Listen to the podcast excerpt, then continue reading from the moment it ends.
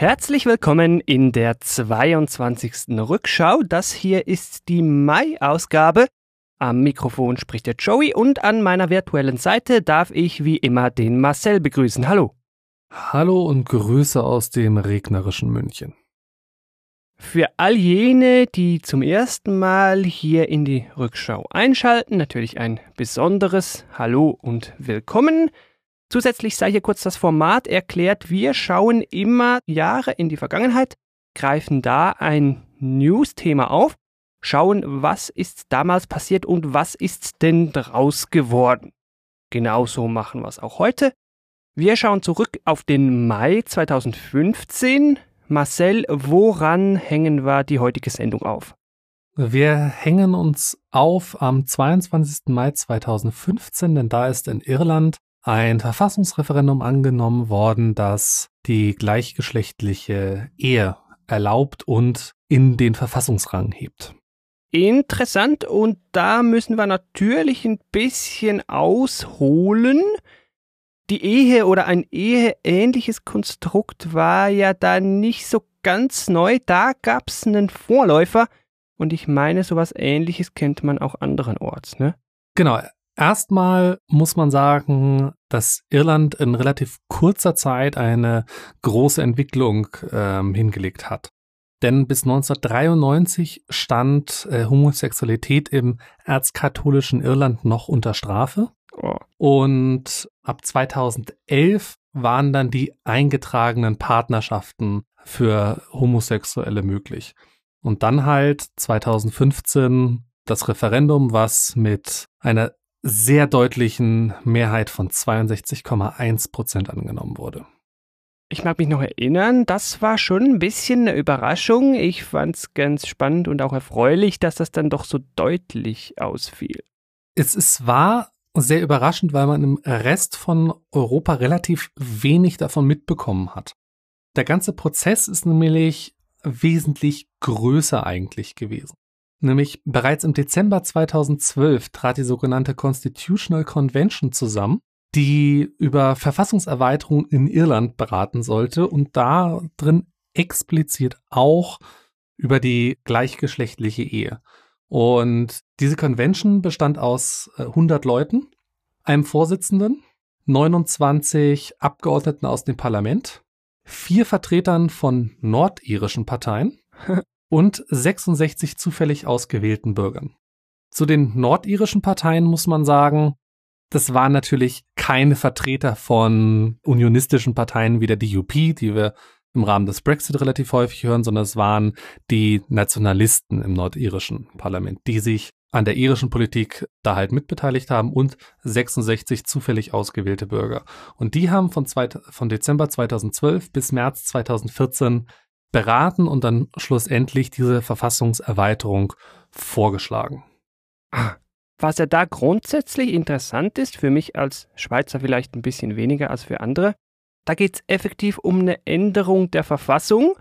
Und ich meine, Irland war auch das erste Land, das die gleichgeschlechtliche Ehe via Volksentscheid in der Verfassung eingeführt hat. Genau. Und das äh, Referendum und auch die Zustimmung zum Referendum äh, wurde von allen, äh, von, also von den vier großen irischen Parteien äh, unterstützt. Also es war nicht, wie man es aus anderen Ländern kennt, wo dann halt eher konservative Parteien dagegen waren, sondern in Irland waren alle vier großen Parteien dafür, dass man das in die Verfassung schreibt. Und wie es mit Verfassungen halt so ist, das, was man in die Verfassung schreibt, reicht alleine am Ende noch nicht ganz. Entsprechend braucht es noch ein zugehöriges Gesetz. Und das wurde dann vom Parlament ausgearbeitet und trat im November 2015 in Kraft. Für die Zahlen-Junkies äh, unter euch äh, haben wir noch ein paar Zahlen rausgesucht, denn im ersten vollen Jahr der gleichgeschlechtlichen Ehe gab es 1056 davon. Mhm. Das war 2016, also das erste okay. Jahr drauf, das erste ganze Jahr, ja. 2017 waren es dann 759 und 2018 664. Man sieht also, da hatten am Anfang gleich viele ein Bedürfnis, auf das sie wahrscheinlich gewartet haben. Das nimmt jetzt so ein bisschen ab und dann wird sich das irgendwo dann wohl einpendeln. Genau. Da könnte man noch kurz anfügen, wir haben ja gesagt, die kannten zuvor schon die eingetragene Partnerschaft. Davon gab es zwischen 2011 und 2015 knapp 1300, also 1300 eingetragene Partnerschaften. Wenn wir jetzt gucken, wie viele Ehen da stattfanden, das waren dann sehr schnell mehr. Also die Ehe scheint da beliebter zu sein, als es zuvor die eingetragene Partnerschaft war. Beziehungsweise die Ehe hat die eingetragene Partnerschaft zahlenmäßig ziemlich schnell überholt. Soweit zur irischen Situation, aber die gleichgeschlechtliche Ehe ist natürlich auch in anderen Ländern ein Thema. Joey, wie sieht's denn da in der Schweiz aus? Wir sind verglichen mit Irland, um nochmal beim Konstrukt eingetragene Partnerschaft und Ehe zu bleiben, noch einen Schritt weiter hinten. Wir kennen noch die eingetragene Partnerschaft, das seit 2007.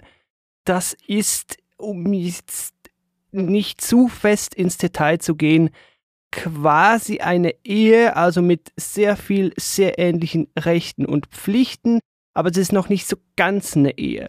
Also beispielsweise bei der Adoption von Kindern hat man da noch Unterschiede belassen.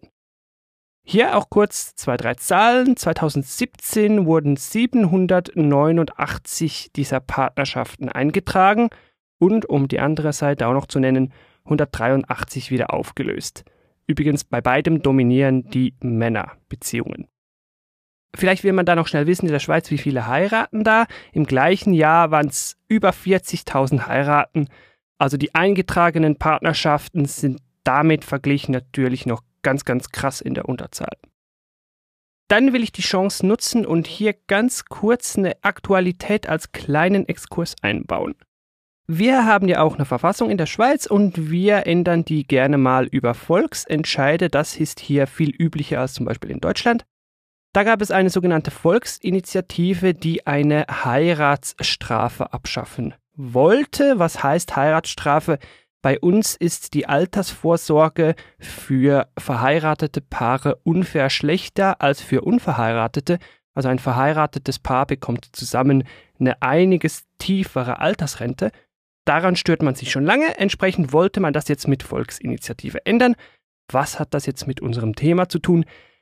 Die Partei, die diese Initiative lanciert hat, hat dabei, böse Zungen sagen, versucht, über die Hintertür in der Verfassung zu verankern, dass die Ehe ein Konstrukt, ein Institut zwischen Mann und Frau ist. Das steht so heute nicht in der Verfassung. In der Schweizerischen Bundesverfassung steht heute nur drin, Artikel 14, das Recht auf Ehe und Familie ist gewährleistet. Fertig.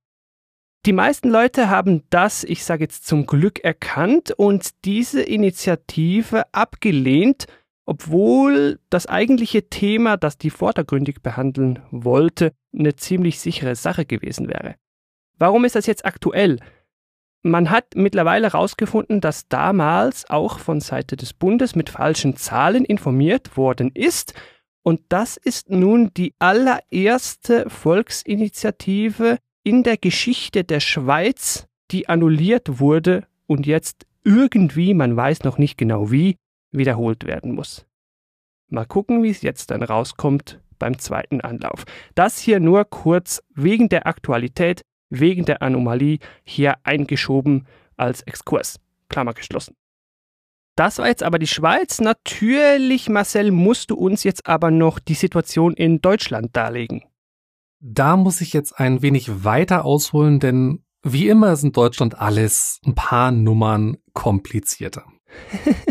die rot-grüne Bundesregierung unter Bundeskanzler Gerhard Schröder hat im Jahr 2000 einen Anlauf unternommen für eingetragene Lebenspartnerschaften, wie es damals hieß, und wollte da einen relativ großen äh, Wurf machen. Mit steuerrechtlicher Gleichbehandlung, Anpassung im Beamtengesetz und was nicht noch alles.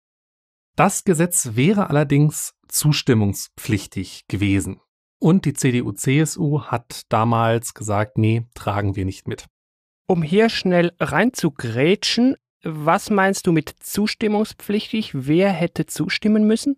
Es gibt gewisse äh, Gesetze in Deutschland, ist relativ kompliziert geregelt. Wenn der Bundestag sie beschließt, müssen sie vom Bundesrat, also der Vertretung unserer Bundesländer, noch einmal bestätigt werden, ebenfalls wieder mit Mehrheit. Oder im Falle von Verfassungsänderungen mit Zweidrittelmehrheit. Okay. Gerade wenn es in den Bereich des Steuerrechts geht, ist das in der Regel immer zustimmungspflichtig. Daraufhin hat man einen Kniff angewendet, denn man hat äh, diesen kompletten steuerrechtlichen Teil und alles andere, was zustimmungspflichtig war, weil man das als nicht so schwerwiegend angesehen hat, komplett herausgelöst und hat ein reines Lebenspartnerschaftsgesetz geschaffen, was im Wesentlichen die eingetragene Lebenspartnerschaft eingeführt hat, plus ein paar weitere Bestimmungen, die nicht zustimmungspflichtig waren und hat alles Steuerrechtliche in ein Extragesetz ausgelagert, was dann, wie zu erwarten war, vom Bundesrat blockiert worden ist. Daraufhin haben dann die CDU-CSU geführten Bundesländer Bayern, Sachsen und Thüringen versucht, das Ganze vom Bundesverfassungsgericht zu kippen mit äh, einer abstraktiven Normenkontrollklage, wie es im Juristendeutsch so schön heißt. Was es in der Schweiz übrigens so nicht direkt gibt. Ähm, und konkret war es halt wegen der Umgehung des Bundesrates, hat man halt geklagt. Und diese Klage ist in allen Punkten, die man angeführt hat, vom Bundesverfassungsgericht abgeschmettert worden. Im Laufe der nächsten Jahre hat sich da einiges entwickelt und die eingetragene Lebenspartnerschaft ist immer mehr der Ehe gleichgestellt worden. Nicht, weil das Parlament und die Parteien scharf drauf waren, das zu machen, sondern weil Urteil nach Urteil nach Urteil das Bundesverfassungsgericht halt die Regelung in diese Richtung getrieben hat. Aha. Ging los im Steuerrechtlichen, wo das sehr schnell war, ist dann immer weiter erweitert worden und kurz vor der Bundestagswahl 2017 ging dann alles sehr, sehr schnell. Am 26. Juni 2017 wurde Bundeskanzlerin Angela Merkel in einer Podiumsdiskussion gefragt von einem Herrn, wann er denn seinen Freund Ehemann nennen darf. Woraufhin Angela Merkel sich geäußert hatte, ähm, dass sie sich eine Diskussion wünsche, äh, die eher in Richtung äh, einer Gewissensentscheidung geht. Aha. Und dann hat sie noch weiter erzählt, dass sie, äh, in ihrem äh, Wahlkreis ein äh, lesbisches Paar mehrere Pflegekinder aufgenommen hat und dass man nicht mit, äh, mit der Frage des Kindeswohls gegen eine gleichgeschlechtliche Ehe argumentieren könne. Mhm da ist dann einiges in Bewegung gekommen. Dem Bundestag lag seit 2015 eine Gesetzesinitiative des Bundesrates vor, die gleichgeschlechtliche Ehe im bürgerlichen Gesetzbuch zu verankern. Das ist dann am 28. Juni, also zwei Tage nach der Äußerung von Angela Merkel, erst durch den Rechtsausschuss des Bundestags durchgepeitscht worden in der letzten äh, Sitzung vor der Sommerpause mit Stimmen von SPD, Linken und Grünen. Und dann in der letzten Sitzung des Bundestages am 30. Juni 2017, also vier Tage nach der ersten Äußerung oder am vierten Tag nach der Äußerung, ist das Ganze dann durch den Bundestag gekommen mit einer Mehrheit von rund 63 Prozent. Auch wieder zum äh, Großteil mit den Stimmen von SPD, Linken und Grünen. Okay. Das Wichtige dabei ist, ist nur im bürgerlichen Gesetzbuch geregelt und nicht im Grundgesetz. Und gerade in der CDU-CSU-Fraktion gab es damals sehr große Missstimmen dagegen, das Ganze so schnell durchzuführen, weil zum einen gab es keine großartigen Diskussionen vorab und es ist halt nur ins BGB reingeschrieben worden und halt nicht ins Grundgesetz weswegen halt auch einige angezweifelt haben, ob das überhaupt juristisch Bestand hat. Aha. Jetzt noch mal ganz kurz so abschließend, wie ist die Situation heute und wie wird damit umgegangen? Es ist heute möglich, dass gleichgeschlechtliche Paare heiraten, konkret seit dem 1. Oktober 2017, weil da ist das Gesetz in Kraft getreten. Mhm. Seitdem es ist eigentlich kein, kein großes äh, Thema mehr, was auch nur irgendwie die Politik noch beschäftigen würde. Okay, hat ja irgendwo durch auch was Gutes, wenn da sehr schnell, ich sag jetzt mal, Normalität eingekehrt ist. Weißt du was, inwieweit dieses Institut neu genutzt wird? Also macht man rege davon Gebrauch? Offizielle Zahlen vom Statistischen Bundesamt gibt es dazu noch nicht, aber ähm, die eingetragenen Lebenspartnerschaften gibt es seit der Änderung des BGB so nicht mehr. Okay. Hier, falls wir auch für Deutschland noch irgendwelche Zahlen finden sollten, wie wir es zuvor schon bei der Schweiz gemacht haben, findet ihr die in den Show Notes, denn wir haben natürlich wie so oft vergessen, diese vorweg schon zu erwähnen.